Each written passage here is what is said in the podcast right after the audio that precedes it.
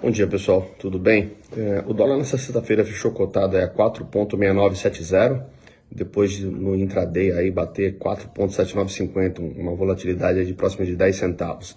Tá certo? Na semana, é, muito embora tudo isso, o dólar avançou 0,90 e o euro seguiu mais ou menos a mesma linha, avançando aí 1,26.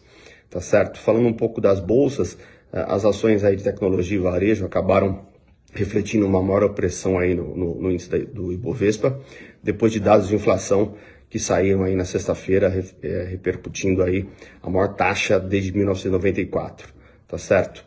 É, o Ibovespa acabou acelerando um pouco, mas acabou cedendo aí, então é, vem cedendo nos últimos dias aí, fechando próximo ali de 118 mil pontos, um pouco para cima, tá certo? Falando um pouco aí de bolsa também lá fora, é, o S&P é, fechou aí novamente em queda. Os investidores ali digerindo como é que vai ser esse comportamento do Fed em relação aos juros, pressionando as ações. Ok? Excelente dia a todos.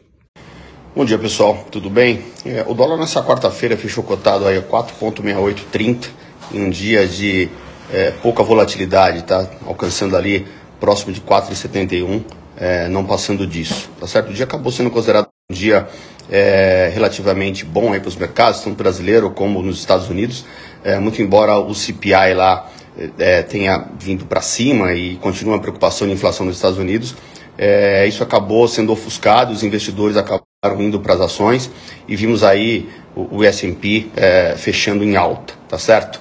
É, o dólar também avançou um pouco por lá. em relação ao Brasil, também a gente viu aqui a Bolsa subir aí 0,5%, é, interrompendo aí uma sequência de quedas que vinha acontecendo, tá certo? O que a gente viu de forma diferente foi na Europa, é, lá, muito embora o euro tenha avançado um pouco, ainda tem uma preocupação forte em relação à inflação. No mais, a gente segue acompanhando por aqui e vamos dividindo com vocês, ok? Excelente dia a todos, excelente feriado de Páscoa a todos vocês. Tudo de melhor.